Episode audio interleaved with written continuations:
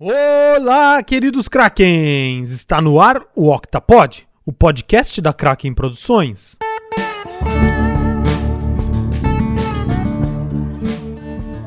Bom, para dar uma leve explicação sobre o tema, essa semana eu assisti dois documentários muito interessantes que muitos já devem ter visto, que é o documentário Super Size Me 1 e o 2.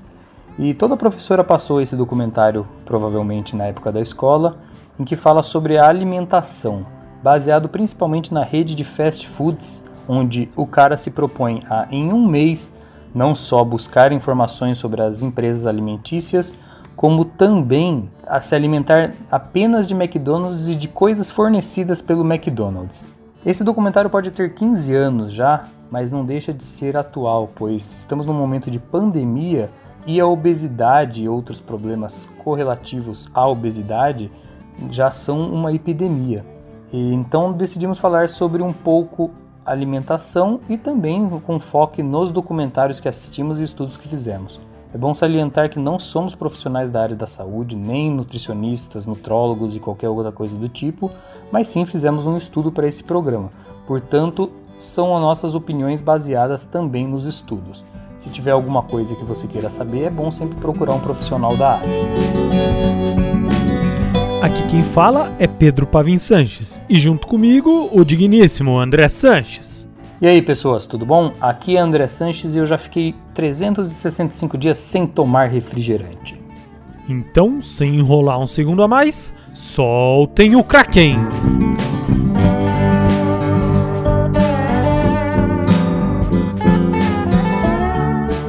Bom, André, como você mesmo disse, tivemos uma declaração dos, nos Estados Unidos sobre uma epidemia de obesidade. Que não é de hoje, né? Não é de hoje essa, essa declaração. E você acredita que isso é uma epidemia, é uma pandemia? Como, como que você vê essa parte da obesidade? Olha, a alimentação sempre foi é, o início de todos os problemas vamos dizer assim, de problemas de saúde em geral, né? Claro que a genética contribui bastante, o ambiente contribui bastante, mas sem uma alimentação de qualidade, Pedro, a gente não tem mesmo um sistema que seja capacitado para enfrentar qualquer tipo de doença ou qualquer tipo de adversidade. Vamos deixar claro também que a gente não quer fazer um programa maçante baseado simplesmente em nutrição, baseado não é nada disso o objetivo. É um pouquinho assim, fomentar a vontade das pessoas entenderem aquilo que elas consomem, de onde vem, o porquê aquilo talvez não seja a melhor opção e fazer elas, assim como nós, ir um pouco atrás e começar a desvendar a ponta desse iceberg que se chama alimentação, Pedro. Historicamente falando, a gente tem duas fases muito importantes para começar a falar sobre isso. É assim, é o pré-segunda guerra mundial, onde as pessoas normalmente comiam em casa, não faziam nenhuma refeição fora de casa, nem existia direito os fast foods, nem comidas congeladas. E temos o pós Segunda Guerra Mundial, que foi onde estourou tudo. Não estou fazendo nenhuma piadinha de mau gosto, mas onde estourou essas esses fast foods, onde estourou as comidas congeladas e existia uma propaganda nos Estados Unidos que dizia: "Por que que você vai fazer 1902 refeições num ano?"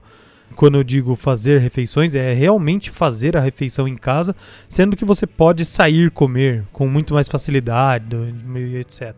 Ter o trabalho de realizar as refeições em casa. A hum. primeiro passo, isso parecia muito interessante, porque eu vou me dar o trabalho, times money, né, já dizia os Estados Unidos, uhum. o centro do capitalismo mundial, e você passa a não dar mais tanta importância para o tempo gasto e sim a comida pronta. É magicamente uma coisa revolucionária, né? Magicamente uma coisa revolucionária. E assim, nos baseando em dados aqui que eu tenho, em 1950, 13% da população dos Estados Unidos eram obesas e em 2016, bem recente, 39%, mais do que triplicou. Mais do que um terço da população de obesos.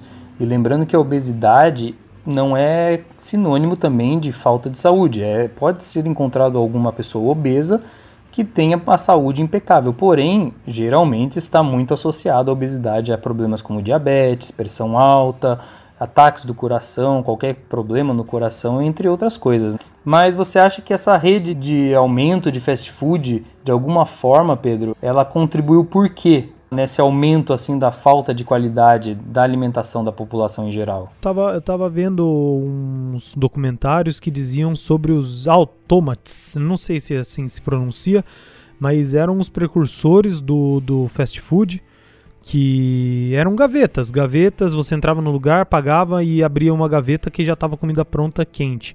Ou seja, ele era um precursor do fast food e se você for parar para pensar, você conseguiria seguir uma, uma alimentação saudável abrindo uma gaveta e tendo um prato de comida saudável ali.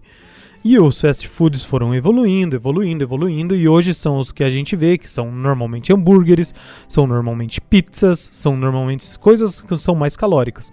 E assim, eu não vejo como nenhum. Não, eu, eu não consigo enxergar um culpado para obesidade mundial. Porque eu sou, uma, eu sou obeso e eu não gosto de tentar jogar a culpa da minha obesidade nos outros. A culpa é 100% minha. Eu comi, eu quis. Tudo bem, existe uma predisposição, existe uma genética, existe.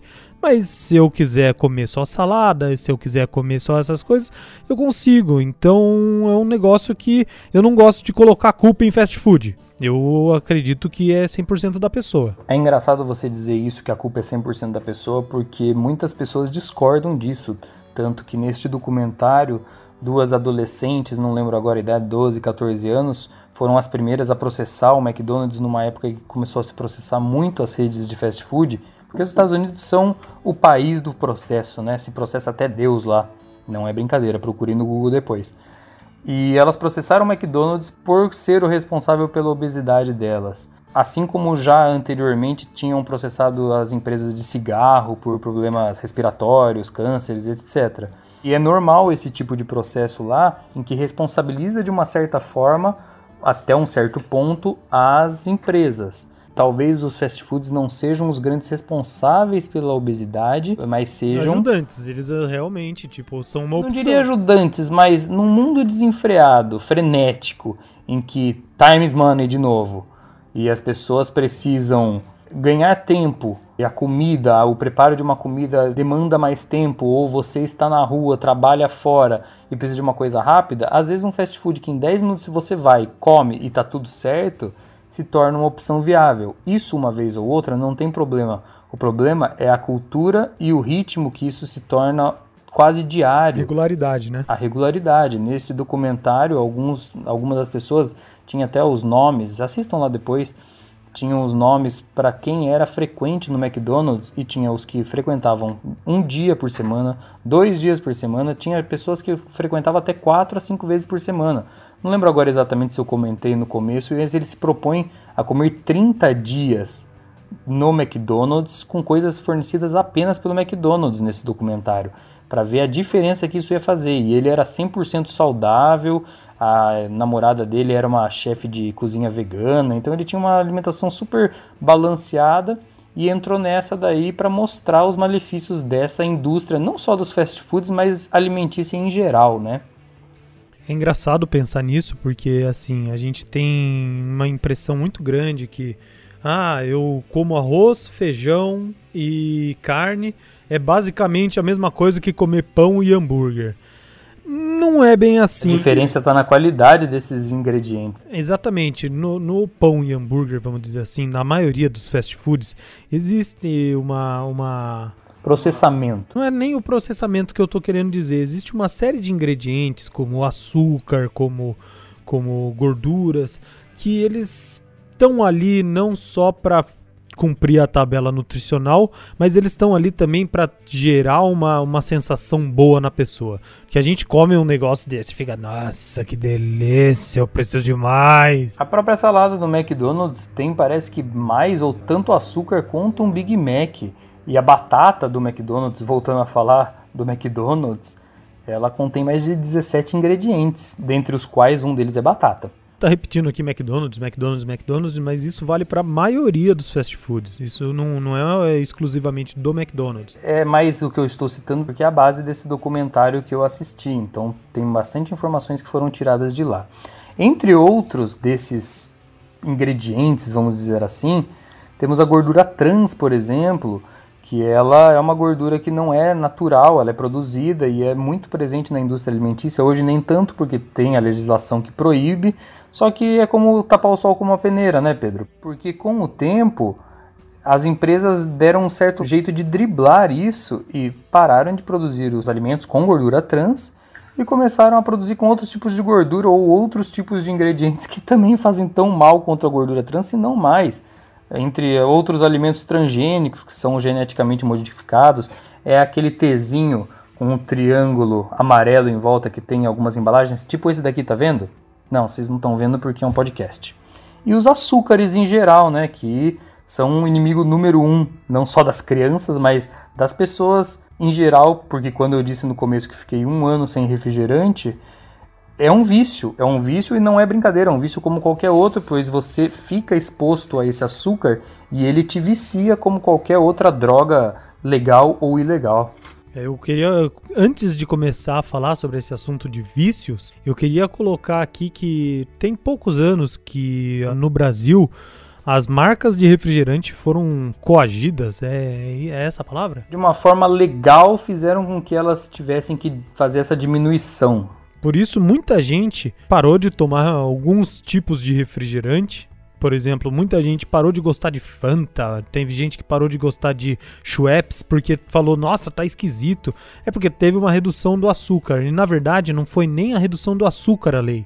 A lei foi que não houvesse ácido fosfórico nos refrigerantes que eram o que dava a inibição do gosto de açúcar. Um refrigerante vai ter aí hum, várias, várias colheres. De, é só você pensar que um sachê de açúcar tem o quê? Um grama? Acho que até mais. Eu acho que tem 3, 4 gramas. 3, 4 gramas. E uma Coca-Cola tem em torno de 30 gramas de açúcar, não sei dizer agora, não, não lembro agora da Coca-Cola, porém, sei lá, são 5, 6, 7 sachês daquele de açúcar que você colocaria num cafezinho, para quem gosta de café com açúcar, 6, 7 para mais daqueles numa latinha de refrigerante. Você fala, como que eu tolero uma coisa tão doce?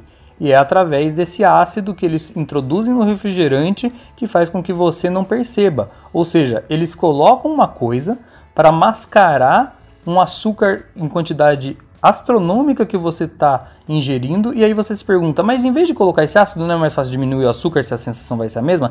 Não, porque você vai passar a ficar menos viciado no negócio, que a quantidade exagerada de açúcar faz o seu corpo criar essa dependência e querer mais e mais e mais. Exatamente isso que eu queria falar né, em, questão dos vícios, que eu, umas épocas atrás, estava dando uma olhada sobre vícios e era mais baseado falando sobre o vício do cigarro. Eu achei muito interessante que o vício do cigarro não é só o vício químico da nicotina. Daí eu falei, mas o quê?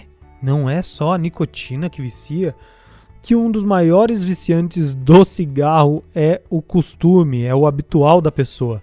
A pessoa acabou de almoçar, fumar um cigarro, aquilo feito durante 27 dias aproximadamente se torna um hábito. E um social também, né? Sim, também tem, lógico. Tem gente que fala, ah, eu, uma cerveja traz, chama um cigarrinho.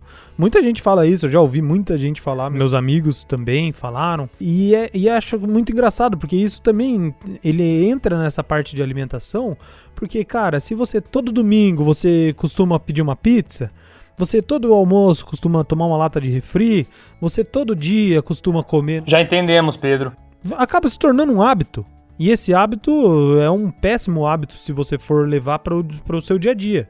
Você dizendo esse exemplo aí do hábito, eu tô lembrando que eu, por exemplo, muitas vezes tenho vontade de tomar refrigerante e eu saio procurar alguma coisa para comer porque eu gosto muito de acompanhar o refrigerante com alguma coisa comestível. Então, na verdade, eu nem precisava me alimentar no momento, eu nem estava com fome no momento, mas por causa de estar com vontade de tomar refrigerante, eu acabava ingerindo um alimento de que eu não precisava. Ou seja, você faz um balde de pipoca, que também vai ter gordura, etc., para consumir, como esse hábito que você disse, um refrigerante.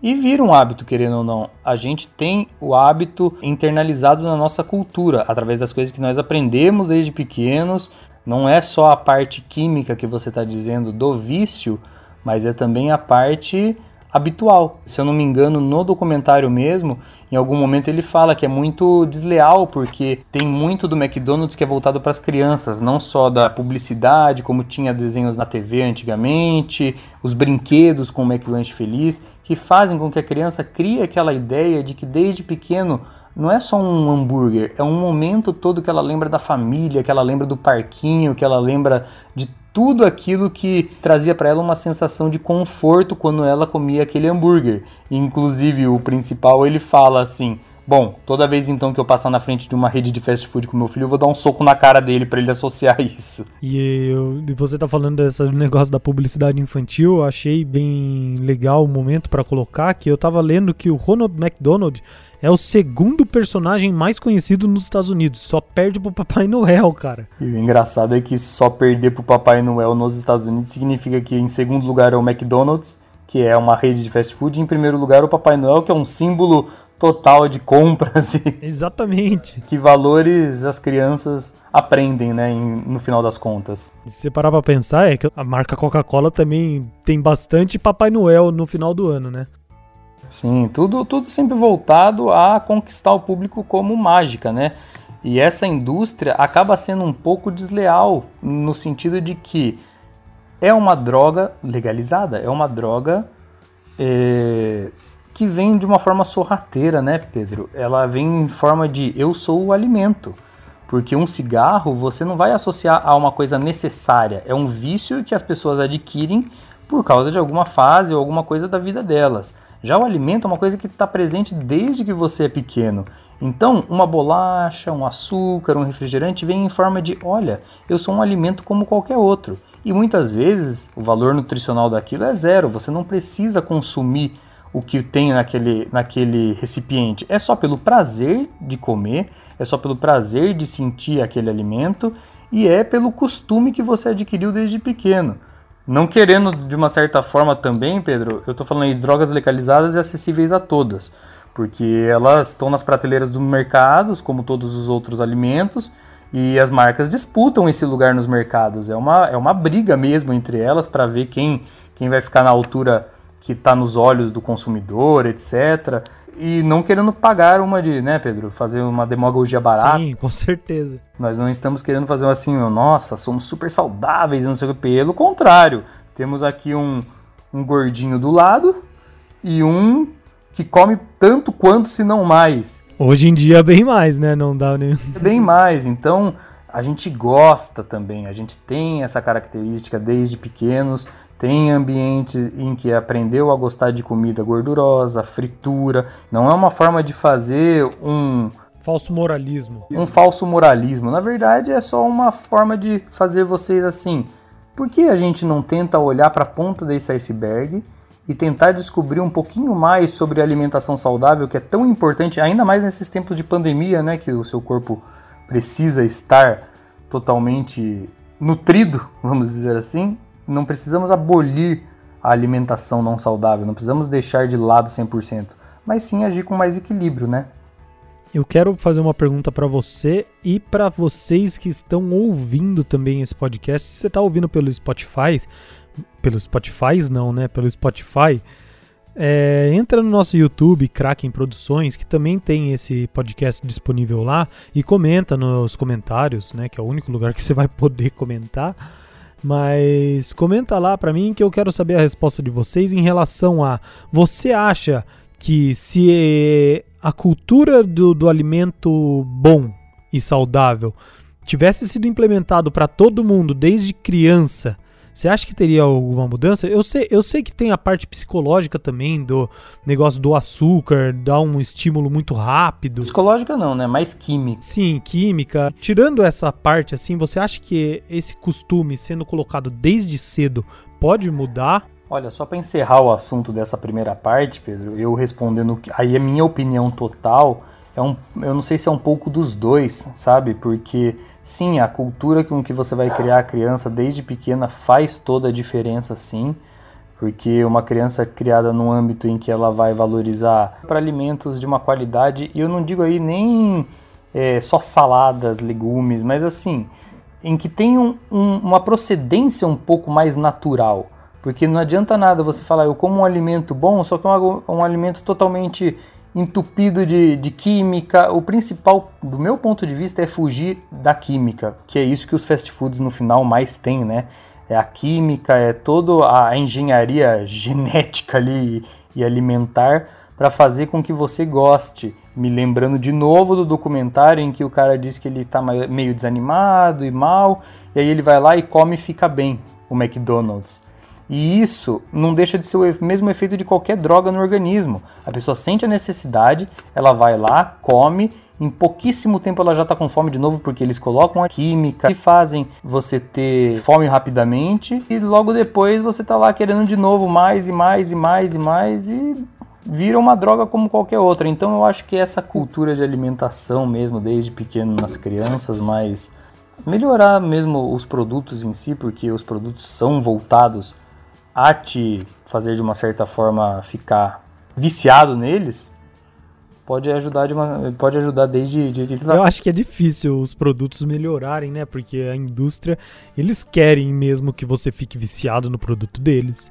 Eles querem que você compre compre compre compre e nunca mais botine é, exatamente. Então é assim qualidade dos produtos não vou dizer que sempre foi da que é hoje, mas nunca foi da melhor possível. Deixa eu te falar mais uma coisa, é que essa parte aí eu acho que serve também como esse podcast a gente estava falando de fomentar a sua vontade de procurar sempre saber sobre o que você está comendo e buscar uma melhor qualidade daquilo que você está comendo.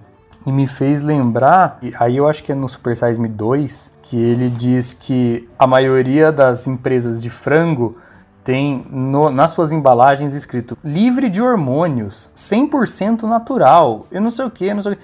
Tudo que eles colocavam nas embalagens são coisas que já são exigidas por lei.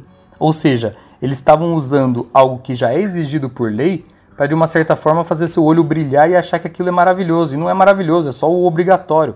Não tem que ficar fazendo propaganda em cima disso. Então, a própria indústria do marketing também usa muito isso, enganar as pessoas para que elas consumam cada vez mais os alimentos e achando que está comendo uma coisa saudável e aquele frango 100% natural é tanto igual aquele que não está escrito 100% natural, porque ambos são obrigatoriamente 100% naturais. E assim, a gente escuta muito mundo afora quando a gente está conversando com pessoas, a gente fala, ah, vou começar uma dieta, vou... Eu, eu tenho um pouco essa dúvida e tenho minha opinião sobre, mas por que, que você acha que é tão difícil de seguir uma dieta? E por que, que você acha que as pessoas adoram falar que fazer dieta e se alimentar com saúde é caro?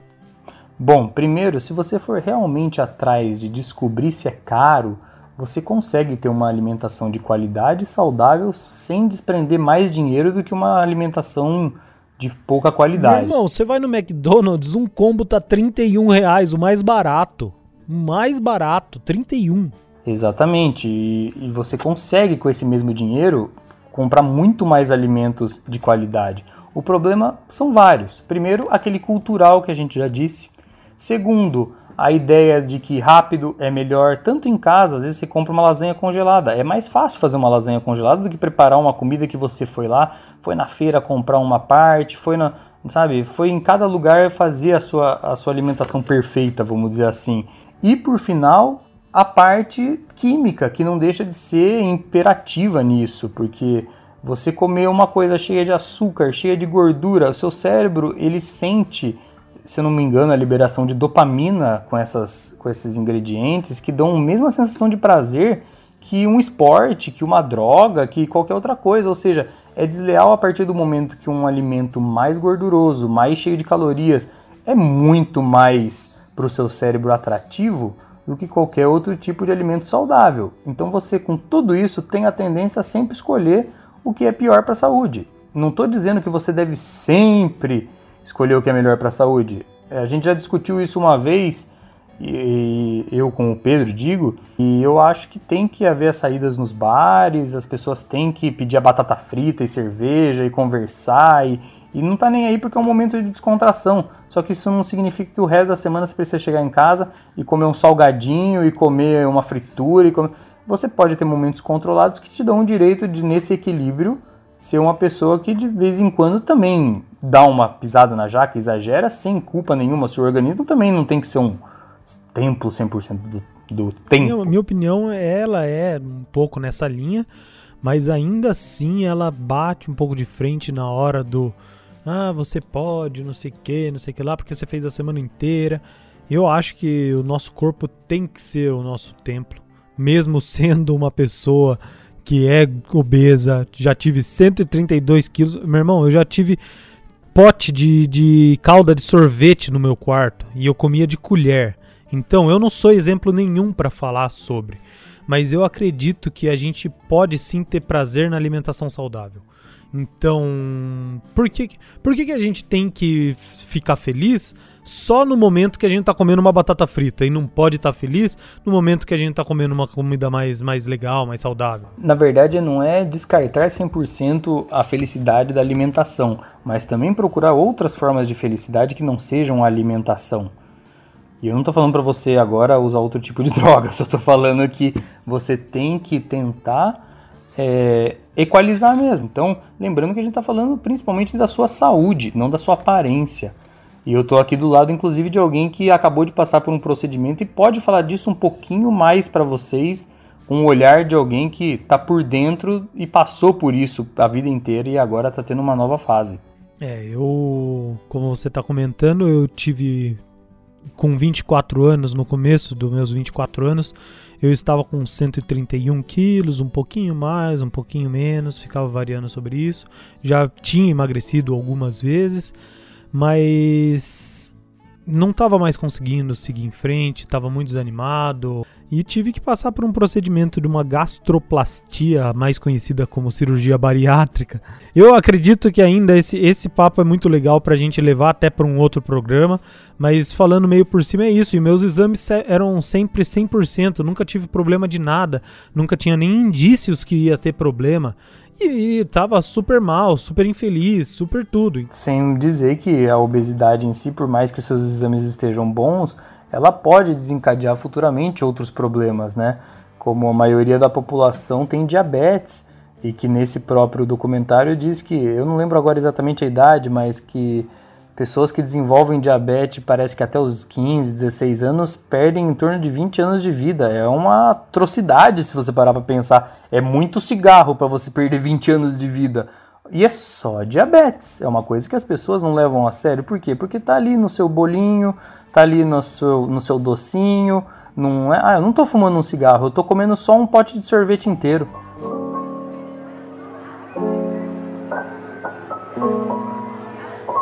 Conversa fiada.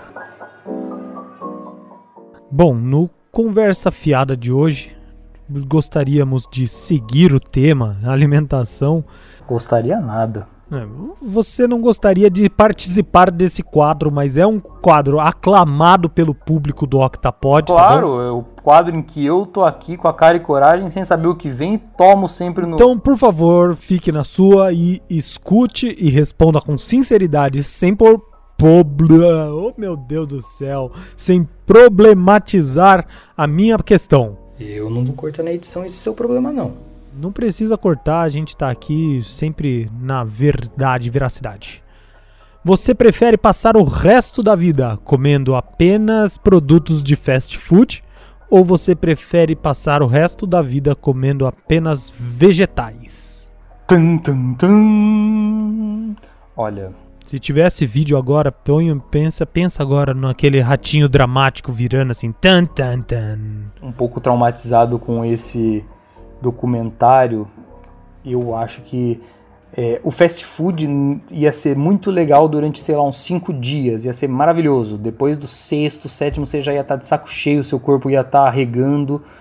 É, mas você diz vegetais assim, precisa ser. Pode ter um arroz, um feijão.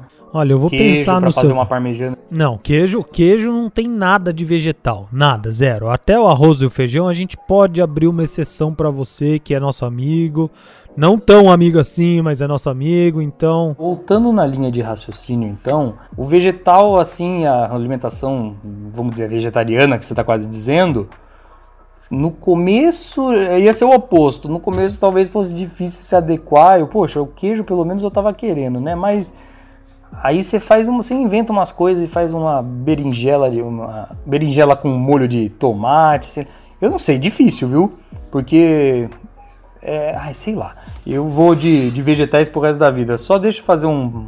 Não, vou fazer o, o, esse parâmetro depois que a gente terminar o conversa fiada. Eu vou de vegetais e não muito confiante, mas depois do conversa fiada eu falo o que eu tô pensando agora. Sua vez então, Pedro, porque também tem que vir para você, né? Sim, com certeza, mas o, o, a parte boa é que enquanto você responde eu fico pensando na minha resposta, né? Então eu tenho mais tranquilidade para responder. Quem se ferra só sou eu. Como você acabou de dizer, há alguns minutos atrás, que a salada do McDonald's tem açúcar tanto quanto um Big Mac, eu tava pensando, eu ia dar um, dar um olé em você, ia falar que só de fast food, porque daí eu ia ter saladinha, eu ia ter a maçãzinha do McDonald's, ia tentar te dar um olézinho, mas você me deixou um pouco desprevenido nesse Vamos, momento. Pedro, vamos, tem tempo. Tá complicado? Não quero saber.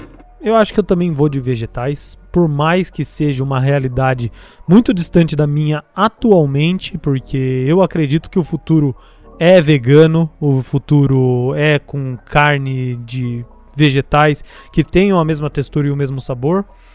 Mas no momento eu ainda me vejo incapaz de seguir uma dieta desse jeito, então eu vou nos vegetais mesmo me sentindo incapaz.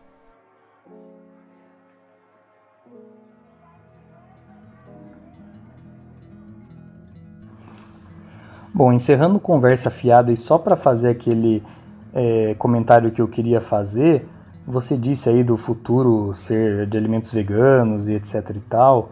Eu disse que seria mais para esses vegetais também com a dificuldade de, de seguir isso 100%.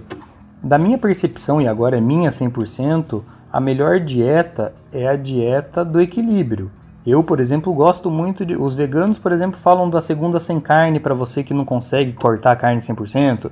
E quem hostiliza os veganos falam que não, que você tem que comer carne e dobrar o consumo de carne para cada vegano que você conhece.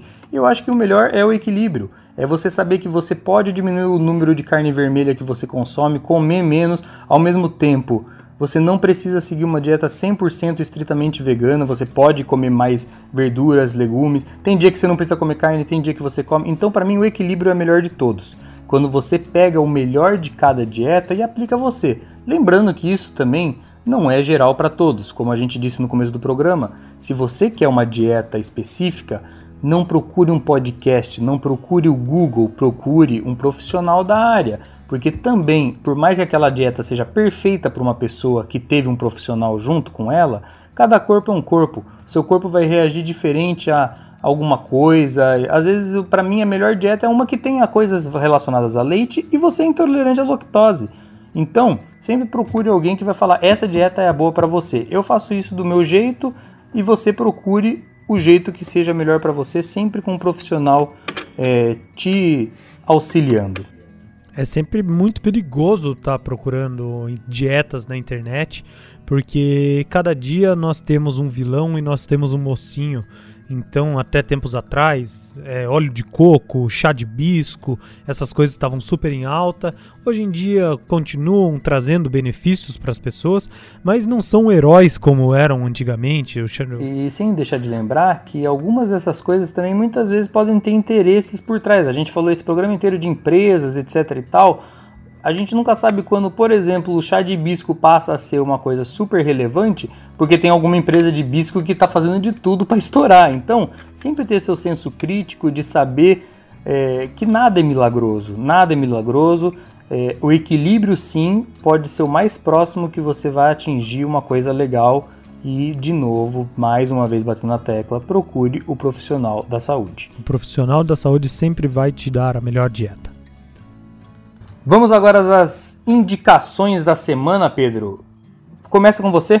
Eu vou continuar também na mesma linha de alimentação, não quero fugir desse tema. Eu vou para o YouTube, uma plataforma que eu gosto, tanto falo aqui. Eu vou indicar o canal do Renato Cariani, que é um fisiculturista, é um não sei se ele tem informações em nutricionismo, se ele tem informação em nutrição, nutrição, nutricionismo. Mas Ele é um cara super didático, ele fala muito sobre academia, fala muito sobre alimentação. E eu tenho uma série que ele faz de vídeos que é bem, bem legal porque ela traz mais esse mundo dele, que é um fisiculturista, que é um extremo do esporte, para perto da gente, que se chama 25 quilos para viver. É uma série que ele junto a um amigo dele precisam fazer que esse amigo dele emagreça 25 quilos para se livrar de algumas doenças aí que ele adquiriu durante a vida. É bem legal, bem didático, eu acho que vale bastante a pena ver, porque é bem legal. Já eu vou indicar não só o Super Size Me 1 e 2, que tá na Amazon e foi esse que a gente falou basicamente o programa inteiro, mas também outros dois documentários. Essa semana eu passei inteira assistindo documentários, então eu vou separar dois dos que eu mais gostei que estão na Netflix. O primeiro deles é The Mask You Live In. A tradução seria, ao pé da letra, A Máscara em que Você Vive. Ela é baseada principalmente é, em preceitos masculinos que são colocados nas crianças desde pequenas, fazendo com que os meninos entendam que ser homem é não chorar, ser homem é, é você não mostrar sentimentos. E inclusive eles têm grupos nesse, nesse documentário que os, os, caras da, da escola em si falam: Nossa, eu não me sentia à vontade de falar dos meus sentimentos em casa e esse grupo me fez é, desenvolver isso, mostrando que, de uma certa forma, é, o machão em si não está com nada a partir do momento em que você entende que homens, mulheres são pessoas como qualquer pessoa e que você tem que achar uma igualdade no sentido de é, desestigmatizar palavra bonita, né, Pedro? Eu gosto bastante. Desestigmatizar é, é, essa máscara, como o próprio diz o nome, que você veste. E o segundo é Grass is Greener, que a tradução em português está como baseado em fatos raciais, que também pelo momento agora do George Floyd, de tudo que tem acontecido, é muito interessante. Ele fala sobre racismo, mas do ponto de vista da criminalização da maconha nos Estados Unidos. Ele pega esse assunto e demonstra como lá a criminalização da maconha não tem a ver em si com o produto e mais com a origem cultural de que ele veio, porque era do jazz, do blues e basicamente os grandes artistas do jazz como Louis Armstrong e outros desses gostavam muito, inclusive nas suas músicas tem sempre na letra é, falando sobre erva e etc e tal, e como isso foi pelos governos é, totalmente racistas, vamos dizer assim, de uma certa forma, colocado como um inimigo, mas não era em si por causa da maconha e mais por causa do preto em si. E eu acho que por enquanto é isso, Pedro. São duas indicações muito legais, além do Super Size Me 1 e 2. E esses dois documentários valem a pena muito você conferir. Bom, você que está ouvindo a gente pelo Spotify ou por outra plataforma, dá uma chegada no YouTube, porque eu gostaria que vocês dessem a sua opinião sobre como que tá o, o padrão do, do programa, sobre o tempo, vocês estão gostando, vocês podem sugerir temas. Não é o tempo se está nublado, se tá, é o tempo do programa, tá? O tempo tá, tá ensolarado, pena que a gente não pode ir pra praia. Mas então, vai lá, dá uma comentada, pode ser pelo Instagram também. O Instagram é kraken.produções, o YouTube é Kraken Produções, igual no Facebook, Kraken Produções. Pode comentar em qualquer uma dessas redes aí pra gente. Tá sabendo o que, que vocês realmente estão gostando, o que, que não estão gostando. Então é isso, façam por favor esses comentários para nós sabermos. E acho que a gente está chegando ao fim desse programa. Espero que vocês tenham gostado. Espero que continuem nos acompanhando aqui, ou nas quintas, ou quando a gente lançar, porque nem sempre dá para lançar nas quintas, né, Pedro? Com certeza. E também no YouTube nas segundas-feiras, quando também der para lançar nas segundas-feiras, mas sempre confiram as redes sociais e esses dois canais que vão ter sempre coisas novas para vocês. E eu fui André Sanches. Eu fui Pedro Sanches. E até uma próxima. Valeu, Krakens. Apertar aqui. No microfoninho vermelho. Ufa, apertei. Done.